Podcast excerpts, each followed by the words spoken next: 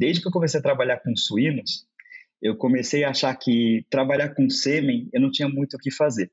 Sabe por quê? As empresas de genética elas têm feito um trabalho tão bem feito que é difícil você encontrar cachaços que tenham qualidade de sêmen ruim, tá? Ou seja, eles selecionam os animais para reprodução e os animais eles apresentam, né, motilidade quando você avalia pelo caso acima de 85%, vigor acima de, o vigor não, né, porque não é vigor lá, lá são as velocidades, mas velocidades altas, né? É, com muita frequência. É difícil você achar um animal ruim, tá? Pelo menos os que eu tenho acompanhado aqui.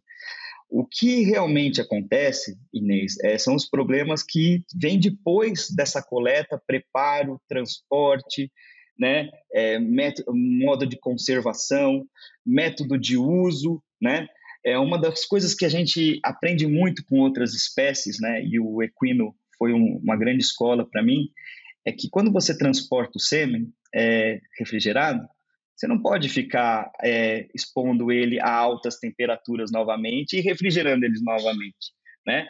Isso leva a, a um dano na célula, né? Até pouco tempo atrás, eu não sei se as pessoas ainda fazem isso, mas teve um trabalho muito bem feito pelo pessoal aí do Rio Grande do Sul, né? A professora Ana Melage, o professor Fernando, sobre agitar ou não a dose, né? Depois que está é, no refrigerador. Imagina você abrir o seu refrigerador, ficar manipulando essa dose com a sua mão, né, que está aos 37 graus aí, e aí depois colocar de novo no refrigerador, né, e achar que está tudo bem, né? Eu já tive a oportunidade de acompanhar pessoas que abrem a geladeira, o refrigerador, né, e, e deixa a lei aberto como se a temperatura fosse se manter igual, né? Então, é assim, são coisas assim que chamam a atenção, né?